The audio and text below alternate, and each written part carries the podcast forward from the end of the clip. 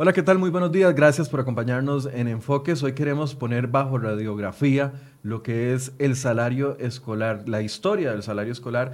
Recientemente se presentó una acción de inconstitucionalidad por parte del exdiputado Otto Guevara eh, con respecto a este tema. Ya dimos a conocer en estos días recientes de que los magistrados de la Sala Constitucional se inhibieron porque dicen que ellos no pueden analizar un recurso en el que ellos reciben parte del beneficio. Nombran a magistrados suplentes y de los suplentes también tres de ellos se inhibieron de abordar el tema. Todavía no sabemos cómo se va a abordar el tema en la Sala Constitucional. Lo que sí es cierto es que ha desatado muchas críticas por un lado, apoyos por otro lado y también ha generado muchas dudas y es por eso que hemos invitado esta mañana a al abogado especialista en Derecho Laboral, don Marco Durante, para que nos ayude a entender cuál es el panorama del salario escolar en el sector público. De hecho, hoy miércoles el sector, el Ministerio de Hacienda está depositando 145 mil millones de colones a 152 mil funcionarios activos del gobierno central por este concepto. El año anterior habían sido 169 mil, este año son 145 mil. Le doy la bienvenida a don Marco. Don Marco, buenos días. Buenos días, Michael. Muchas gracias por la invitación. Siempre con temas fáciles. Siempre usted me trae aquí para hablar de esos temas tan, tan, sencillos. no, ha generado muchas dudas y, definitivamente es un tema interesante saber de dónde nace, cómo nace y la acción que plantea Otto Guevara, que hay que decirse, hay que dejarse de cosas cuando ha planteado cosas con respecto a pluses salariales, convenciones colectivas, casi siempre la pegan, sala constitucional, hay que ver cómo va con este tema. Sí, el salario escolar es un componente salarial bastante complejo, con, una historia distinta incluso para, para diferentes instituciones de una misma administración. Entonces, tal vez podremos en este, en este ratito poder explicar un poco sobre el salario escolar y también después compararlo, ¿por qué no con el sector privado, ¿verdad? que es donde está la gran mayoría de trabajadores en Costa Rica y donde el salario escolar tiene una realidad completamente distinta? Ok, entonces de la realidad que vamos a hablar a partir de ese momento es del salario escolar en sector público, entendido desde el sector público. Sí, exacto. Vamos a ver, en el año 1994, regresemos a más de dos décadas atrás, la Comisión Negociadora de los salarios en el sector público, determina que como una forma para mejorar el poder adquisitivo y de compra de los salarios de los funcionarios públicos, era conveniente crear un pago o un aumento del salario que se iba a retener mes a mes y entregarse en el mes de enero de cada año para que sirviera como un tipo de salario escolar, es decir, que ayudara a los trabajadores a que en el mes de enero, cuando cuesta después de diciembre y donde se empiezan a comprar los útiles escolares, se pudiera dar esta ayuda a los trabajadores. Eso fue en 1994. Eh, a partir de esta negociación, Servicio Civil... ¿A quiénes cubría, perdón, antes de...? Que es gobierno central, básicamente Servicio Civil, determina e incluye entonces este rubro dentro de, la, de, los componentes salariales de estos funcionarios cubiertos por la Dirección General de Servicio Civil.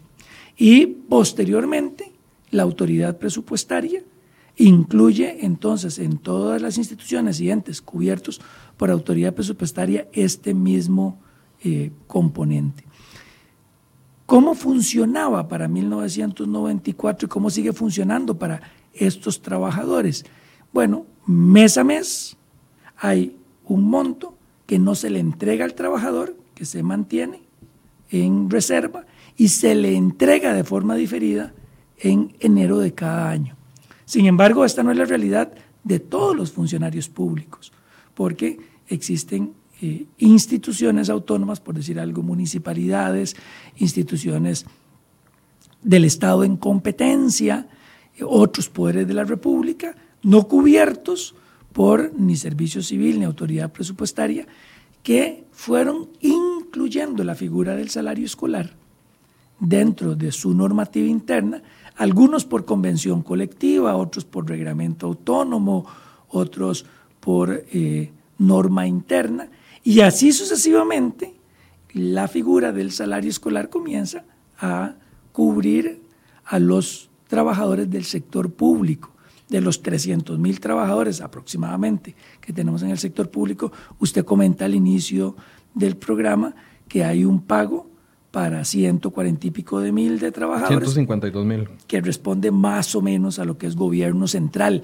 Entonces, eh, tenemos que entender como, como un primer punto de partida que el salario escolar nace de forma distinta para diferentes funcionarios, todos dentro de la misma administración pública. Ahora, eh, cuando usted dice que se acuerda un aumento salarial y que ese aumento salarial no se les entrega, eh, por ley, usted me dice si estoy equivocado, eh, se, le, se dan dos aumentos salariales anuales. Quiere decir que los empleados públicos tienen tres aumentos salariales anuales. No, en realidad lo que se hace es que para aquel momento, 1994, se define que el aumento que se le iba a dar a los funcionarios, además del que se incluye en su salario, ese no se le iba a entregar, la totalidad de ese aumento no se le iba a entregar en el momento en el que se acuerda, sino que se posterga la entrega porque hay una acumulación mes a mes de ese aumento. Pensemos, por ejemplo, de un aumento de un 3%, un 1% o un 1,5% que se le entrega al trabajador en el salario y el otro 1,5% que se mantiene, se reserva y se le entrega hasta el, hasta el enero del año siguiente. Entonces, de alguna manera, ese fue el, el punto de arranque. Sin embargo, es importante aclarar que con el tiempo, este monto del ahorro, perdón, del salario escolar fue creciendo hasta llegar hoy, que fue el último cambio que se tuvo tal vez hace un par de años atrás por decreto ejecutivo, a, sumar un 8.33% mensual para que al final de los 12 meses computara un 100%, o sea, un salario del trabajador o del funcionario público, y entonces pudiéramos de alguna manera asimilar el salario escolar a un 100% del salario de este trabajador. Ahora, aquí no sé si es una pregunta técnica o más, de, más bien de interpretación, pero cuando eh, comenzó a discutirse este tema el fin de semana y todavía el lunes cuando teníamos acá a Don Eli Feinza, y conversando, eh, mucha gente decía, es que es un ahorro que yo hago. Y otra gente dice, no, no es un ahorro. ¿Es o no es un ahorro? Porque hay un pronunciamiento, bueno, el Servicio Civil ya había dicho de que es un plus pagado de manera anualizada. La sala segunda había dicho el salario escolar es un plus pagado de manera anualizada también.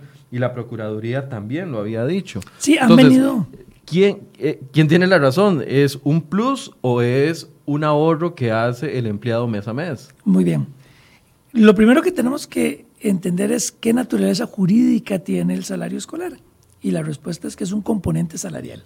Ya así lo vino a aclarar la Sala Segunda, la misma Procuraduría General de la República. Lo que entendemos como un plus salarial. Exacto, es, un componente salarial que entonces nace de este, en el 94 para este sector, en un pago diferido y al trabajador de alguna manera no se le entrega en ese momento, sino que se le guarda, se le reserva y se le pagaba al mes de enero siguiente. Por eso es que algunos lo confunden con la figura de un ahorro, ¿verdad?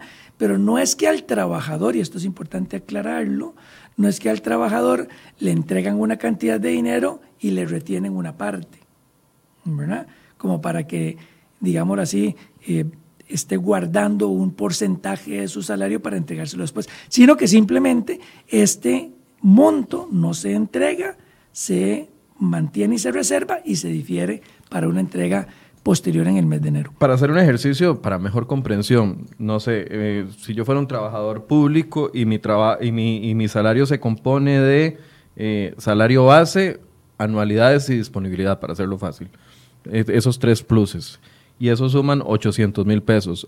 Yo tengo un plus adicional eh, incorporado en esa escala, pero que no se me está entregando, que sería el salario escolar, no sé, que sean 20 mil pesos, 50 mil pesos por mes, que es un componente de mi salario, pero yo no lo estoy viendo reflejado mes a mes, sino lo veo reflejado una vez al año. Exacto. Nosotros lo que tendríamos que comprender en este punto es que cuando un funcionario gana 800 mil colones al mes, hay hoy un 8.33% que se está reservando, no se le entrega junto con los 800 mil colones, sino que se va reservando y en enero de cada año, los primeros, los, los 31 días, cualquier día del, mes de enero, eh, dice la norma, se le va a entregar ya todo en conjunto. Ese 833 por 12 que nos da un 100%, es decir, para el ejemplo que pusimos, 800 mil colones que va a recibir este trabajador. Ese monto, por ser salario, por ser un componente salarial, está sujeto al pago de cargas sociales, está sujeto al impuesto sobre la renta en el porcentaje que no esté exento de renta y tiene todas las características de salario, es decir, puede haber un, un embargo por pensión alimentaria, etcétera, etcétera. Es decir, es un componente salarial entregado de forma diferida que los trabajadores en el sector público tienen. Algunos porque nace desde 1994 por una disposición de esta comisión negociadora, por acuerdos de la Dirección de, Servicio Civil y de Autoridad Presupuestaria, y otros que nace, por ejemplo, no sé, una municipalidad que ya nace porque una convención colectiva crea el beneficio y le dice a los trabajadores, ustedes, además de los pluses salariales, pueden tener este salario escolar que es un pago que mensualmente se va a reservar para entregárselo a usted en el mes de enero de cada año. Ahora, ¿cuál es la diferencia con el ahorro escolar en el sector privado? Ah, muchísimo. O sea, son, son dos cosas completamente distintas. Aunque se llaman igual, no, no son... Primero debemos declarar que el salario escolar nace en la empresa privada por una ley especial en el 2008. Es muy reciente. Sí, pero claro, porque de alguna manera quisimos que la gran mayoría de trabajadores en Costa Rica, el 87%, que labora para un patrono privado, pues tuviera algo parecido a lo que se tiene en el sector público. ¿verdad?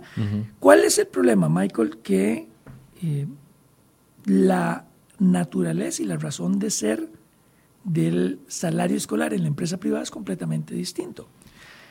En el sector privado, el salario escolar nace y se concibe como un ahorro del trabajador. Es decir, es voluntario. Yo, trabajador en la empresa privada, decido mes a mes si quiero hacer un ahorro entre un 4.16% y un 8.33% de mi salario mensual y escojo a la asociación solidarista o alguna institución de ahorro para que vaya reteniendo de mi salario ese porcentaje.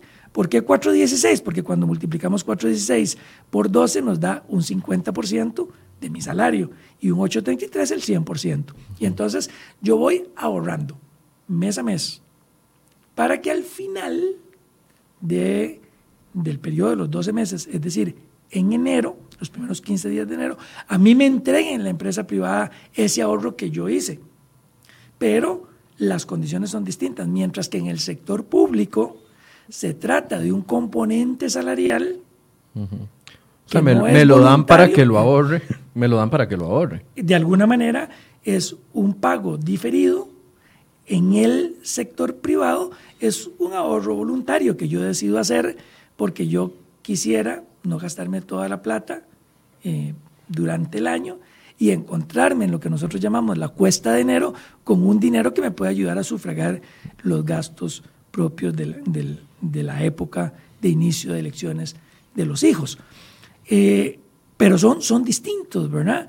Por ejemplo, mientras que en la empresa privada yo al salario escolar lo ahorro después de que ya me, eh, hicieron los rebajos por cargas sociales y por y por impuestos sobre la renta en el sector público por tratarse de un monto que nunca entró en el patrimonio del trabajador, a ese sí se le hacen todas las retenciones de ley. Entonces, si pudiéramos hacer una primera diferencia, en el sector privado, yo, trabajador, hago un ahorro voluntario, nadie me puede obligar a hacerlo. En el sector público es un pago diferido obligatorio, que siempre lo voy a, a tener y en el sector privado, primero me hacen las retenciones porque forma parte de mi salario ordinario. Yo decido guardar entre un 4.16 y un 8.33 y en el sector público es diferente. Hasta que ya entregan el dinero y entra mi patrimonio, es que me hacen las retenciones correspondientes. vamos a escuchar entonces, ahora entendiendo estas dos diferencias, vamos a escuchar lo que plantea Donoto Guevara, a quien le pedimos una reacción con respecto al recurso que presentó ante la Sala Constitucional. Un grupo de empleados públicos recibe 14 salarios al año. Reciben, aparte el aguinaldo, que es el decimotercer salario, reciben un decimocuarto salario al año, que es el salario escolar. Hace poco presenté una acción de inconstitucionalidad contra ese privilegio que recibe un grupo de empleados públicos, no recibe nadie en el sector privado, y cuando digo un grupo es porque están excluidos del salario escolar municipalidades y universidades del Estado, que si ahí reciben salario escolar es por otras disposiciones que no estoy cuestionando en estos momentos. Yo estoy cuestionando este, aquellas disposiciones normativas que dieron origen al salario escolar, argumentando uno que no se sustenta una ley. El salario escolar no fue creado por ley. Fue un acuerdo de la Comisión Negociadora de Salarios del Sector Público, eh, tomado en 1994, de una comisión que no tiene facultades o no tenía facultades para tomar ese tipo de, ese tipo de decisiones.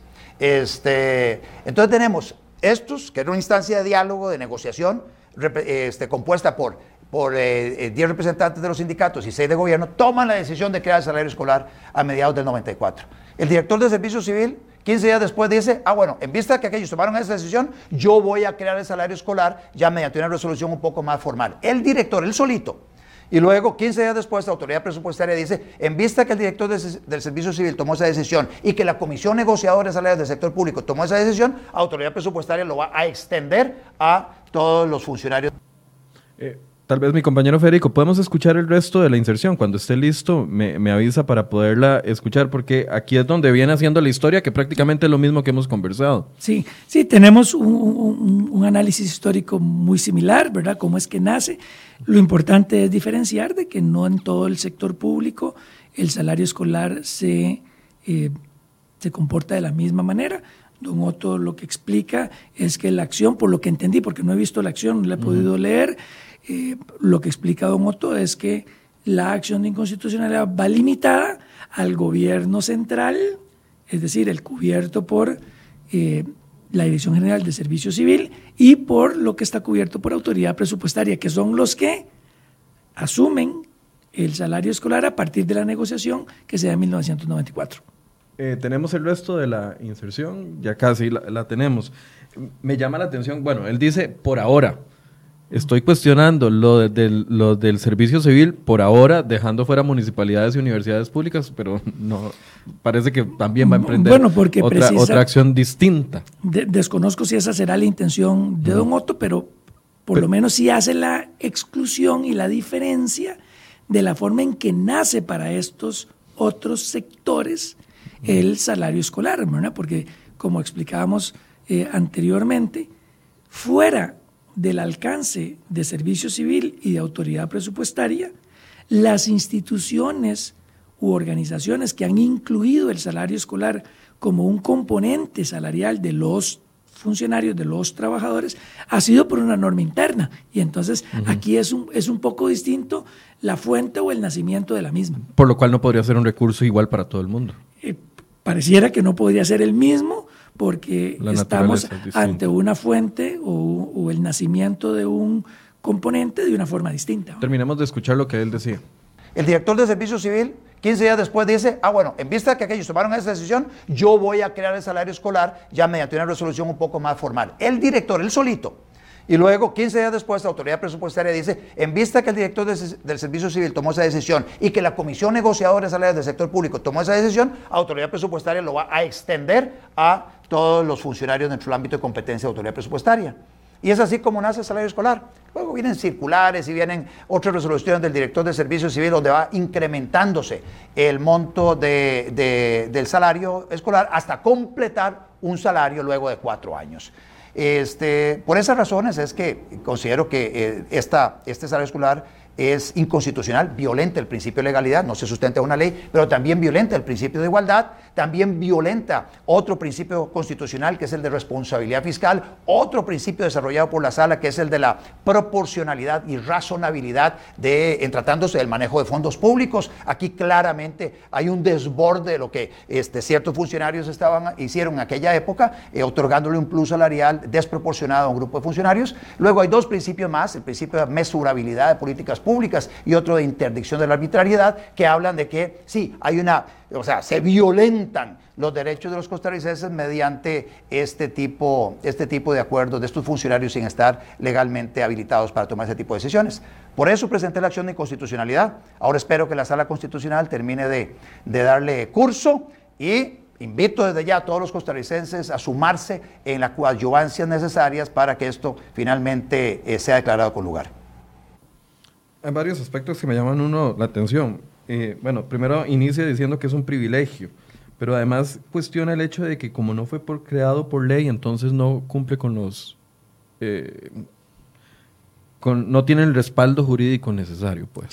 Eh, mm, Igual no lo voy a poner a discutir con los argumentos que de Donoto, pero quiero que nos ayude a entender qué es lo que claro, no, Me gustaría, por supuesto, leer con detenimiento la, la acción interpuesta para entender un poco cuál es el, el, el, hilo conductor. El hilo que él eh, tiene para, para, presentar la acción.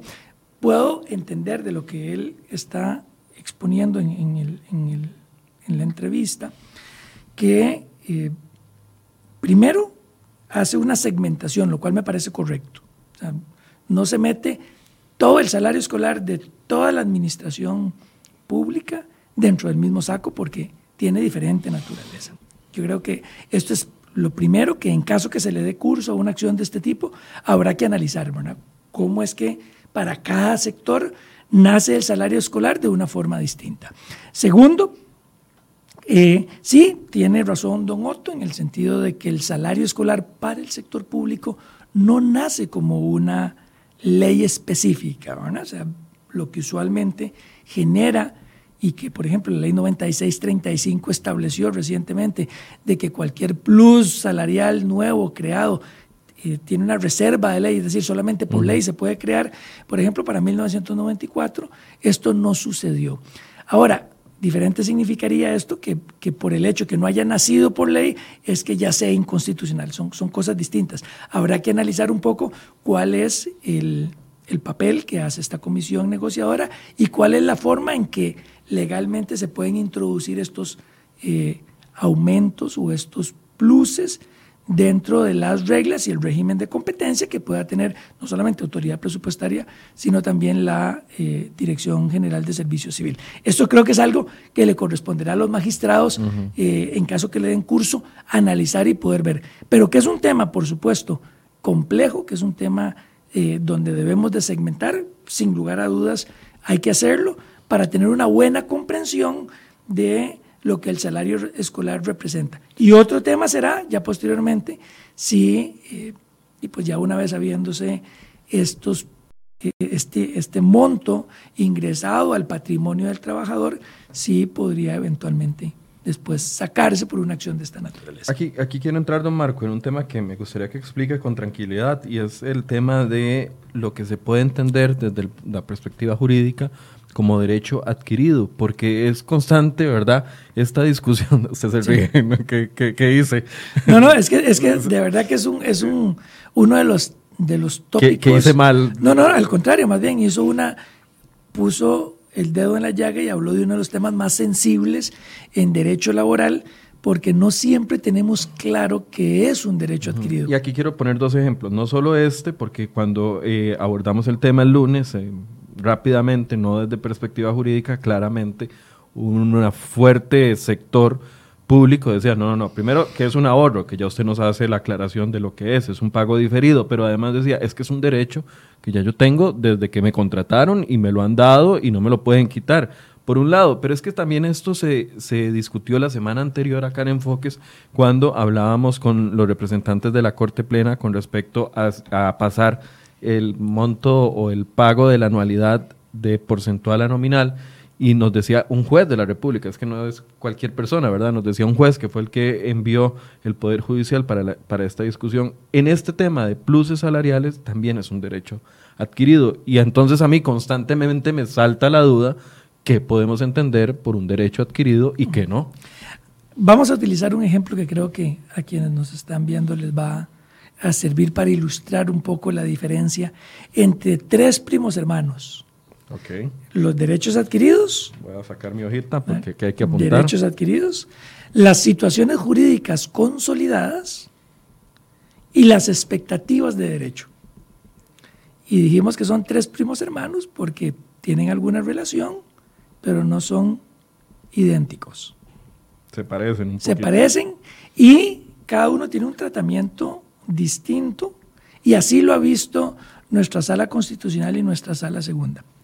Pensemos, Michael, que yo soy un patrono y usted viene a una entrevista de trabajo conmigo, usted quiere trabajar como periodista en mi empresa y yo cuando estoy discutiendo con usted su paquete de compensación y los beneficios de trabajar en la empresa mía, yo le digo, vea Michael, si usted acepta el trabajo, además de este salario que usted va a tener y estas condiciones, yo le voy a dar a usted un beneficio.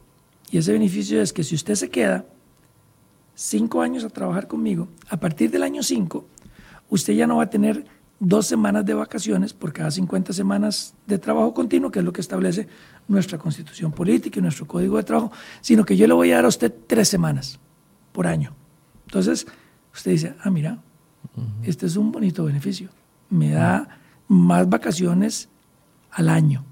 Las, puedo disfrutar hasta dentro de cinco años si cumplo, pero... Ojo, el requisito es... Que trabaje cinco años. Que usted trabaje cinco años. Entonces, continuamos la entrevista y yo le digo, vea, yo le quiero ofrecer a usted el trabajo. Y usted me dice, está bien, yo lo acepto. A partir del momento en el que nace el contrato de trabajo, en ese momento para usted lo que nace es una expectativa de derecho con respecto al tema de las vacaciones después de las dos semanas. Desde el día 1 hasta el año 4, 364 días, usted lo que tiene es una expectativa de derecho.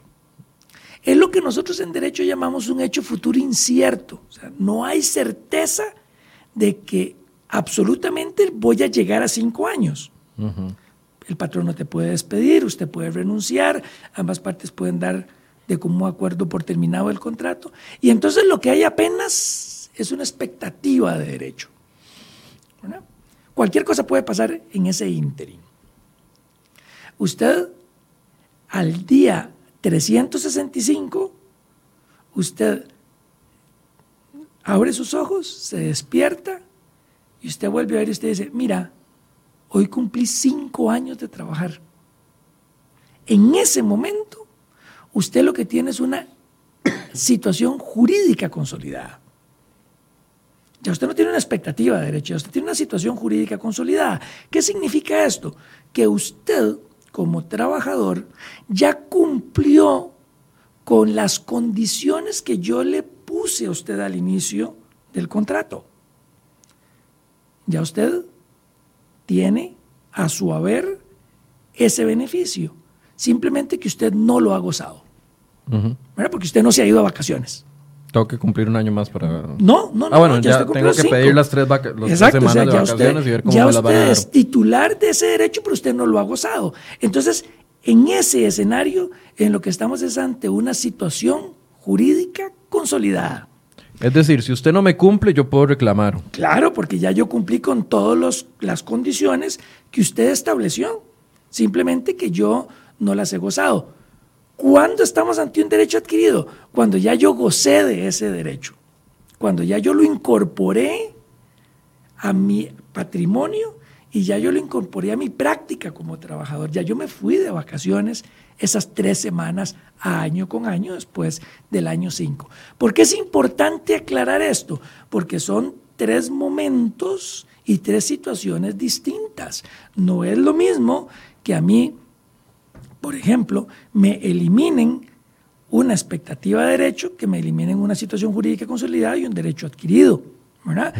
Por eso es que precisamente cuando la sala constitucional ha hecho esta diferenciación, ha dicho que los, las situaciones jurídicas consolidadas se comparan a los derechos adquiridos porque los requisitos condicionantes ya se cumplieron.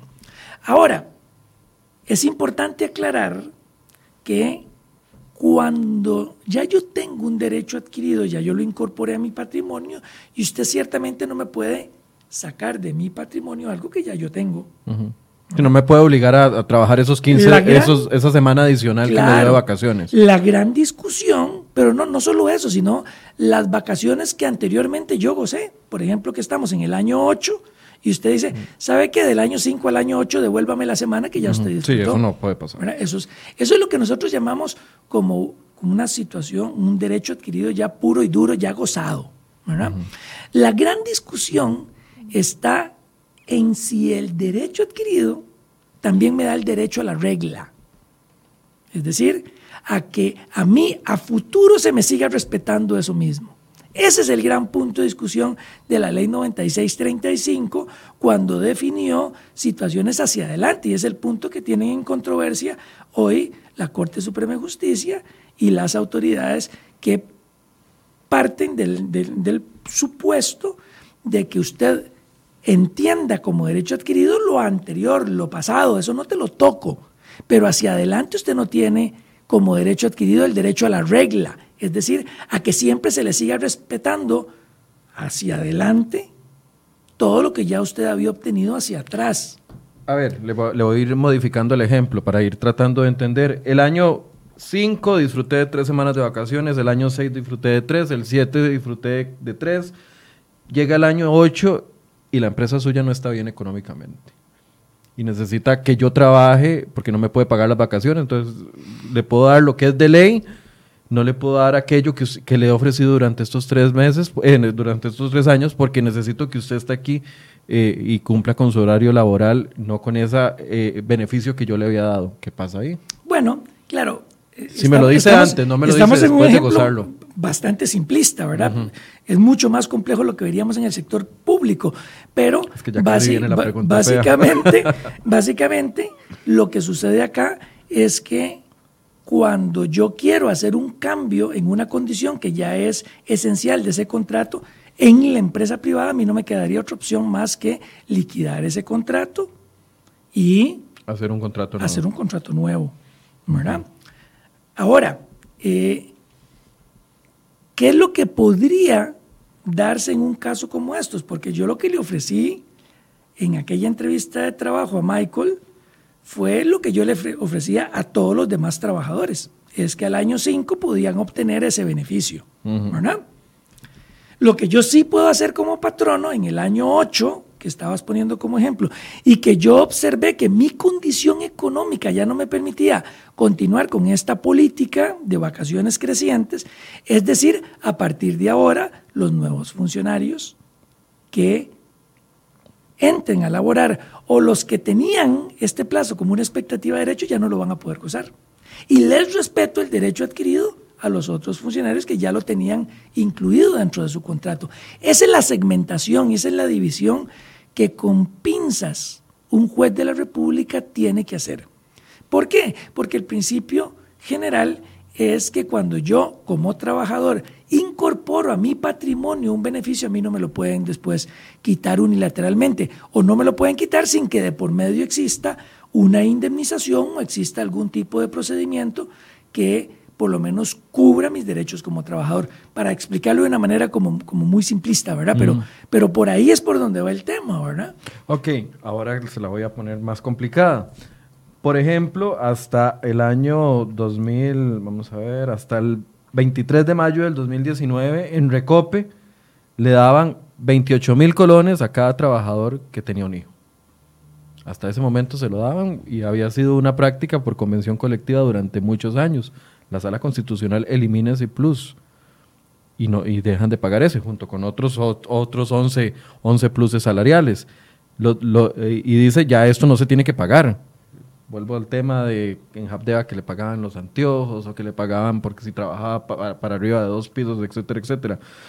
No tuvieron que liquidar a todos los empleados y volverles a hacer un, contrato nuevo para eliminarles ese plus. no quisiera hablar específicamente de un caso de una institución con un beneficio, porque no lo conozco, pero en términos generales, Michael, es diferente cuando una de las dos partes, de manera voluntaria, decide terminar con la entrega de un beneficio, a que venga una autoridad de la República, en este caso la Sala Constitucional, y declare que ese beneficio es inconstitucional. Cuando se da una acción de inconstitucionalidad de las tantas que hemos podido observar en los últimos años por parte de nuestra Sala Constitucional contra un artículo de una convención colectiva, lo que hace la Sala Constitucional es anular el artículo. ¿Qué significa anular el artículo que da el beneficio? Desaparecer de la vida jurídica ese beneficio desde el día en el que nació. Es algo así como borrar todo su récord de vida. como que si nunca hubiera como que si nunca hubiera existido. Y entonces, ahí usualmente la sala dimensiona los efectos de esa eh, nulidad y dice, los derechos adquiridos de buena fe, es decir, durante todo el tiempo en que un funcionario gozó de ese beneficio, porque lo gozó del nacimiento de una fuente de ley que es la convención colectiva como norma profesional, es decir, lo, obtuvo válidamente, todo lo que gozó es de él, lo obtuvo de buena fe.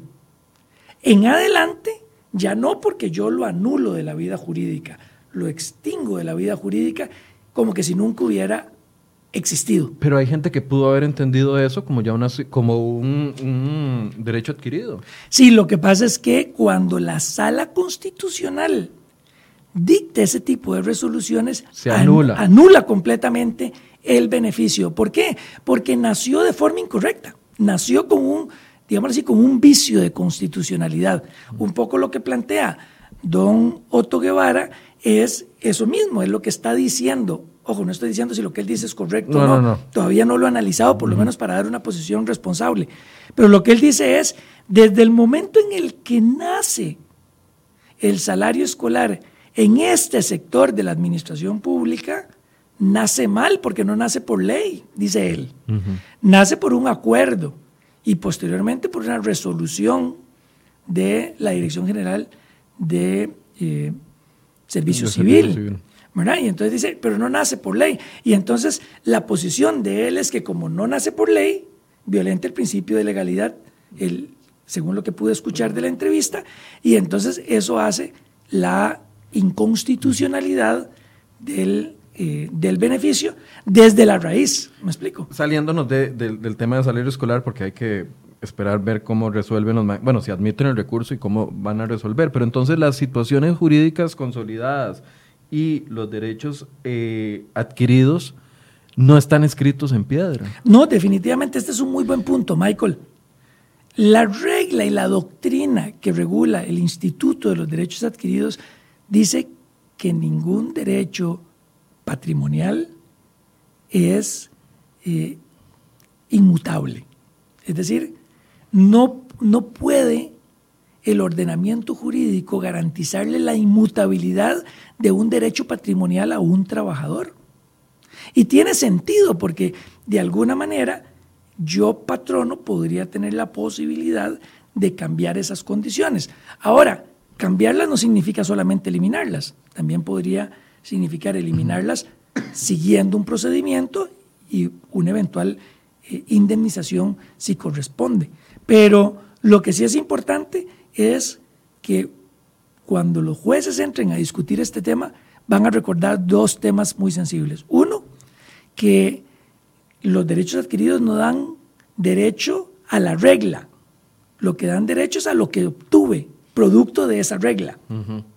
Y dos, que los derechos adquiridos en temas los patrimoniales no son inmutables. Es decir, sí tiene que existir la posibilidad de poder cambiarlos, de poder sustituirlos o de poder eliminarlos. porque la inmutabilidad no está garantizada para los trabajadores. Creo que estos son dos temas que hay que ver con mucho cuidado y que hay que analizarlos para poder entender este instituto. Por eso me reía desde el principio cuando usted lo planteaba, porque es un tema muy sensible, muy complejo. Y, por ejemplo, para cada uno de los funcionarios públicos, habrá todo un cúmulo de derechos adquiridos, situaciones jurídicas consolidadas y expectativas, de derecho, dependiendo lo que esa institución le ofrece al trabajador como parte de su contrato de trabajo. Pero solo la sala constitucional puede abordar un tema de derecho adquirido. Eh, no necesariamente. O un, juez de la bueno, República. Muy, muy, bien, sí, un juez de la República. Sí, cuando se está cuestionando la eliminación o el cambio de este, de este beneficio. Pero la anulación como tal, solamente la sala constitucional, que es la que conoce las acciones de inconstitucionalidad que puede promover cualquier persona o cualquier interesado directamente. Eh, quería abordar este tema porque, a ver, yo entiendo la posición de los empleados públicos que han venido recibiendo desde hace muchísimos años el, salario escolar y que ya lo ven incorporado como parte, perdón, de su realidad eh, anual, ¿verdad? Y, entiendo cuando se dicen sentirse afectados por una posibilidad de que a alguien les quite el derecho, el, el, beneficio. Pero quería entender que es un derecho adquirido precisamente por eso, porque cuando vienen discusiones, ah, por ejemplo, lo que decía con el sindicato de, de los señores jueces de la República, que decían, no, es que el cálculo eh, porcentual de mis anualidades es un derecho adquirido que ya yo tengo y no me, una ley no puede venir a cambiármelo. Sí, eso es lo que estamos discutiendo sobre el derecho a la regla. ¿Verdad? Que es, sí, que usted me incorpora a mi lenguaje algo que yo no conocía, el derecho a la regla. Claro que son dos, son dos temas distintos. No es lo mismo que usted a hoy tenga un monto específico de anualidades que se convierten en colones en un monto intocable porque ya está dentro de mi patrimonio. Y a futuro que la, que la ley diga, vamos a calcularlo de esta manera y no como se venía haciendo, porque yo sí puedo modificar la regla, más no el derecho adquirido, a la posición que están planteando ellos, que dicen, no, no, yo no solamente tengo el derecho a ese monto, sino también a que se preserve la forma en que se venía calculando. Y ahí es donde está la discusión de a dónde nuestros jueces van a querer darle extensión al Instituto del Derecho Adquirido. Nuestra posición ha sido que uno cuando tiene un derecho adquirido tiene derecho a lo que la norma te generó dentro de tu patrimonio, más no a la regla en sí. Pero esto es algo que va a quedar en una discusión y que será un juez de la República el que finalmente dirá hasta dónde extendemos la preservación de la figura de los derechos adquiridos. Yo sé que esto es adelantarme muchísimo al proceso en el que estamos y la etapa del proceso, pero eventualmente si, se, si los magistrados de la Sala Constitucional decidieran de que es inconstitucional, habría que indemnizar a los empleados públicos. Va, a depender cuál va a ser el alcance que la Sala Constitucional quiera darle a los efectos de esta resolución, ¿verdad? En muchas ocasiones, lo que la Sala Constitucional, cuando elimina una norma por inconstitucional, lo que hace es que dice, se elimina a partir de ahora o le da un efecto, un tiempo, y dice, a partir de este momento en adelante ya ese derecho no se paga y se respeta todo el dinero que se recibió con motivo de este derecho hacia atrás, porque Pero quien lo, recibió, lo recibió de buena fe. No podría, bajo ninguna circunstancia me parece a mí, por haber una buena fe de por medio, la exigencia de devolver los dineros que, se, que, se, que se entregaron y que se gastaron con base en una norma que estaba vigente en ese momento. Entonces, aquí es importante verificar cuál va a ser el alcance que la sala constitucional le quiera dar. La tesis usual es que cuando hay una inconstitucionalidad, se elimina, se respetan derechos adquiridos hacia atrás, pero no se sigue pagando hacia adelante. Bueno, que era lo que pasaba con, con los cesantías, la cantidad de años que se pagaba de cesantía en algunas eh, eh, empresas públicas, ¿verdad? Que ha venido cambiando y a pesar de que cuando uno hace las entrevistas previas le, han dicho a uno, algunas instituciones, no, a mí no me pueden eliminar 20 eh, años de cesantía porque ya era lo que yo tenía establecido y esa es la expectativa que tengo y bajo, bajo estas reglas juego y viene a la sala constitucional y huele a machete y pone 12 y Y, no hay remuneración para estas personas. Claro, yo creo que aquí hay que hacer una explicación que, que, va a ayudar mucho a comprender a quienes nos están viendo. Y es que recordemos que toda norma que nace dentro de nuestro ordenamiento jurídico está sujeta al control constitucional que la sala haga para verificar si esa norma se adecua y cumple con los preceptos de la constitución política. Puede ser al, día de existir o a los 50 años de existir. En cualquier momento, la sala constitucional puede hacer ese análisis. Ahora, lo que sí es importante aclarar es que cuando la sala constitucional hace ese control de constitucionalidad, determina si la norma es un privilegio que es insostenible, determina si la norma se adecua al resto del ordenamiento o si dice esta norma se declara inconstitucional porque violenta el principio de igualdad. Bueno, y si eso hace la sala constitucional, entonces la norma se anula. Diferente es cuando no es la sala constitucional la que hace ese análisis o ese juicio contra la norma, sino que lo hace una ley posterior que viene a cambiar lo que una ley anterior estaba definiendo. ¿Por qué lo digo? Bueno, porque no es lo mismo que una sala constitucional venga y diga esta convención colectiva que genera este beneficio es inconstitucional y yo lo determino en menos, para poner el ejemplo, de convenciones colectivas y el, y el tope de años a reconocer, a que venga una ley posterior de origen estatal a cambiar lo que una convención colectiva que está vigente a ese momento establece. Y ahí es donde hemos discutido nosotros sobre la, el posible choque entre una norma de origen estatal, que es las que nacen del Estado, Asamblea Legislativa, aprobando una ley como la 9635, y una convención colectiva que de acuerdo con nuestra constitución política y nuestro código de trabajo es una ley profesional. Y entonces eso es un choque de leyes. ¿Cuál ha sido la posición de la Procuraduría General de la República? Que en ese choque de leyes, una de origen profesional, la convención colectiva, y una ley de origen estatal, como la 9635, prevalece la ley estatal. Pero la sala constitucional, al menos hasta lo que se ha pronunciado al momento, ha dicho, si yo entiendo que la ley 9635, y así lo dijo, no es inconstitucional en el tanto se respete la negociación colectiva como un instrumento de los funcionarios y de los trabajadores de mejorar sus condiciones de empleo. Entonces, de alguna manera, si tuviéramos que hacer un, un anticipo de una discusión, es de que estamos empezando toda esta discusión para poder comprender en el mundo de los derechos adquiridos qué pasa cuando una norma posterior ojalá de un rango estatal, viene y cambia condiciones de una norma profesional que da mejores condiciones. Por eso la ley, por lo menos en esa parte, correctamente dijo, usted vaya y tan pronto pueda, denuncie esta convención colectiva para que la nueva negociación se adapte al precepto de esta nueva ley estatal. Y entonces usted en el ámbito de la negociación colectiva se limite a negociar los topes que esta ley establece. De lo contrario, puede ser que no por choque de leyes, sino porque entra la sala constitucional a realizar control de constitucionalidad, te anule esta norma. Sí, son dos escenarios totalmente distintos, por supuesto. ¿Qué significa que magistrados se inhiban de conocer una acción de inconstitucionalidad? Me, parece prudente y me parece correcto. Eh, vamos a ver, el juez es imparcial y el juez tiene que dictar una resolución sobre un caso en específico.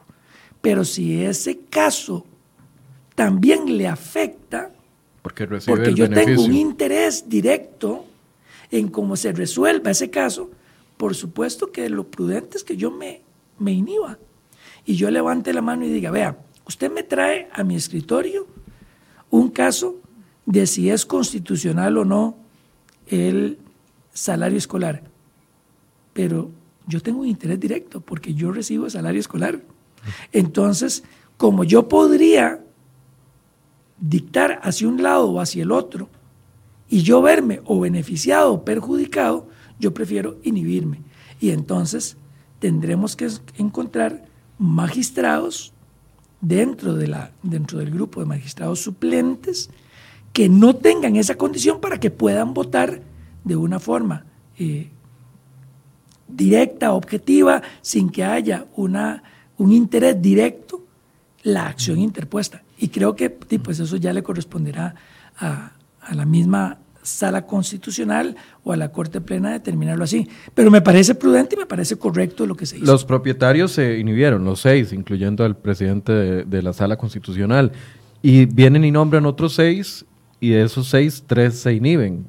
Porque también, bajo el mismo argumento, eh, dicen que ellos reciben de una u otra forma el beneficio. No sabría cómo, cómo funciona en ese caso, pero entonces si existen las instancias para que se conozca en sala constitucional, aunque no sea con los magistrados propietarios. Sí, por supuesto, ya habrá que revisar la ley de la jurisdicción constitucional, la ley orgánica del Poder Judicial, para determinar cuál es la alternativa que existe para poder generar esta, esta composición que al fin de cuentas pueda resolver el caso. Pero me parece. Que curiosamente es lo mismo que sucede con el tema que se está discutiendo. Perdón que mezcle temas, ¿verdad? Pero con el tema que se, que se va a discutir en sala constitucional con respecto al plus salarial, al cálculo de, de los empleados judiciales. Bueno, si llega a conocimiento de la sala constitucional y los magistrados reciben esto, probablemente igual se, se inhibirán.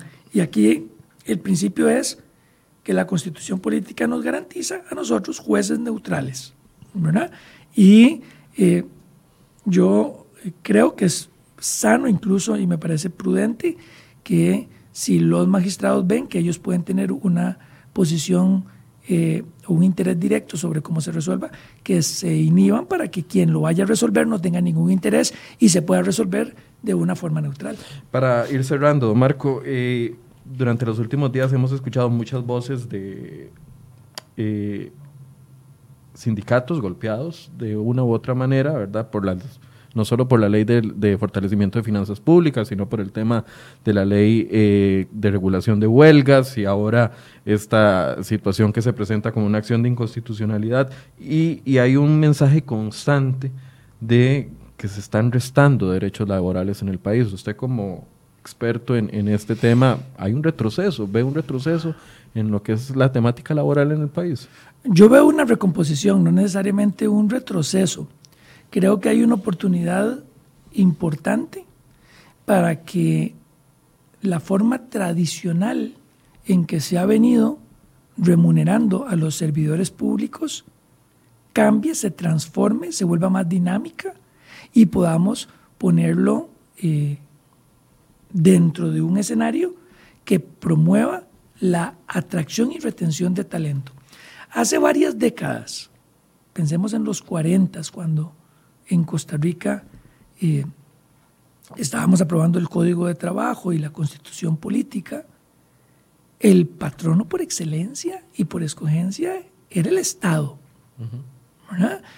Eh, para un Estado es fundamental tener posibilidad de atraer y retener el mejor talento. Y una de las formas para retener y atraer talento es dándoles una buena compensación, no solamente en cuanto a salarios y condiciones de empleo. No podemos como país descuidar esto. Ahora, por supuesto que yo entiendo que el gasto público, el déficit fiscal ha ido creciendo y que la fórmula tradicional con la que hemos venido remunerando a los empleados públicos ha generado aumentos sin que necesariamente estemos garantizando, en, algunos casos, el mejor servicio posible. Ya hoy, cuando nosotros vemos quién es el empleador de elección, probablemente muchos estudiantes o nuevos profesionales a quienes escogerán es una empresa privada y no necesariamente el Estado. Entonces, todo esto hay que estudiarlo de una forma muy fría para poder dotar al Estado de condiciones suficientes para que pueda competir en la retención y la atracción de talento. ¿Cómo? Bueno, yo creo que hay que crear las condiciones para que, por ejemplo, podamos ver en el sector público lo que ya hoy es una realidad en la empresa privada. Pagos o salarios variables, con obtención de bonificaciones a partir de objetivos cumplidos y mediciones. Algo de esto la ley de empleo público ha traído, pero claro, dependiendo de cada una de las instituciones, de la realidad de cada institución, creo que esto es posible hacerlo. Michael, no podemos continuar, creo yo, manteniendo la forma tradicional en que a los funcionarios públicos se les venía remunerando, cuando hoy lo que el Estado y el país está pidiendo es algo distinto. No es justo incluso para ellos como funcionarios públicos. ¿Por qué? Porque cada vez más les están quitando parte de lo que fue su pacto inicial para entrar a trabajar ahí. El mejor ejemplo hoy es la acción de inconstitucionalidad que estamos comentando de don Otto Guevara. Tenemos una empresa privada con toda la flexibilidad para crear mecanismos de compensación eh, bastante eh, elaborados y por el otro lado tenemos un sector público totalmente amarrado en sus condiciones. Todo eso hay que planteárselo de cara a este, a este proyecto de ley que se ha discutido, pero sí, yo no dudo y no, eh, no dejo de compartir esa preocupación de algunos funcionarios del sector público que dicen, di, mi forma tradicional de remuneración me la están tijereteando. Aquí es importante que el legislador se dé cuenta de esto y logre analizar cuál es el nuevo modelo de, de compensación, de remuneración que se quisiera tener para el sector público de cara a esta retención y atracción de talento. ¿Es mantener esto, lo que se tiene hoy, con algunos cambios, o es sustituirlo por otro? Todo ese trabajo creo yo que es parte de lo que hay que hacer dentro de un análisis de ley profundo que, y de discusión profunda a la que se debe entrar sin, sin pérdida de tiempo. Con eso vamos a estar, yo estoy seguro que en unas 3, 4 semanas lo vamos a estar llamando de nuevo porque viene la presentación que dice, eh, el gobierno decía que para finales de febrero viene la presentación del proyecto de ley de empleo público, a ver qué, qué es lo que quieren presentar a la Asamblea Legislativa sabiendo que de ahí puede salir cualquier otra cosa, ¿verdad? Bueno, yo, yo creo que cualquier proyecto de ley que venga a hacer cambios tan profundos como estos, tienen que ser eh, la base de una discusión. Eh, yo creo que cuando una ley entra a regir, ya cada uno de los diferentes sectores debió haber interiorizado cuál es el impacto que se tiene y debió haberle trasladado a los trabajadores el conocimiento de este impacto, de manera que entonces nadie amanezca desprevenido. Creo que ese es un trabajo eh, en lo que hay que hacer. Hay cambios que no se pueden esperar. Yo creo que una discusión franca de este tema eh, hay que tenerla.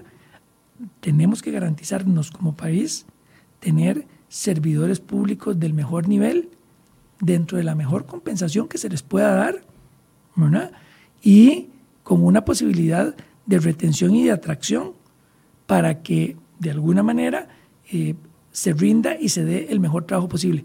Ahora, mucho de esto también va a depender de la manera en que nuestros legisladores y nuestros gobernantes hayan definido ese rumbo y ese norte para estos funcionarios. Vamos a ver qué sale en los próximos días y lo vamos a estar eh, llamando. Muchas gracias, don Marco, por esta clase, porque de verdad para mí fue como clase universitaria, tratar de entender conceptos que son muy básicos y de los que mucha gente habla y tal vez a veces no los tenemos tan claros. Ojalá haya podido eh, colaborar en algo para quienes vieron hoy el programa, pero estamos a las órdenes y encantado que me vuelva a invitar. Bien, y muchísimas gracias a ustedes. Eh, les recuerdo que pueden repasar esta entrevista en la portada de Cere Hoy. Ahí hay una, una, pestañita que dice programas y ahí en el programa Enfoques va a encontrar todas las entrevistas que hemos realizado sobre este tema. Por supuesto, le vamos a dar seguimiento a ver qué pasa en Sala Constitucional en los próximos días y les mantendremos informados. Muchas gracias por su compañía y muy buenos días. CR Noticias presenta las 5 del día.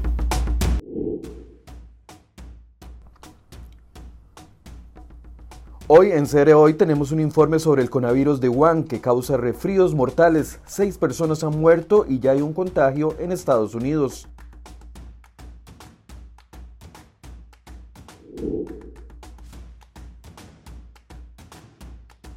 En portada les traemos la reacción de varios diputados que esperan que el plan que el Ejecutivo les presentará en febrero sobre empleo público no sea un saludo a la bandera.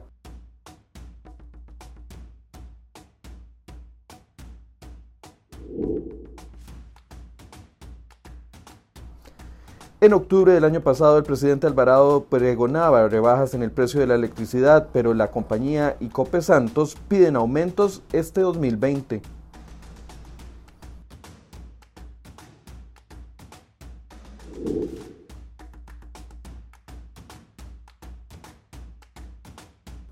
El decano de Derecho de la UCR no responde a las preguntas que hace cereoy.com sobre delitos sexuales. Ahora la tarea de responder a la prensa es de un consejo asesor.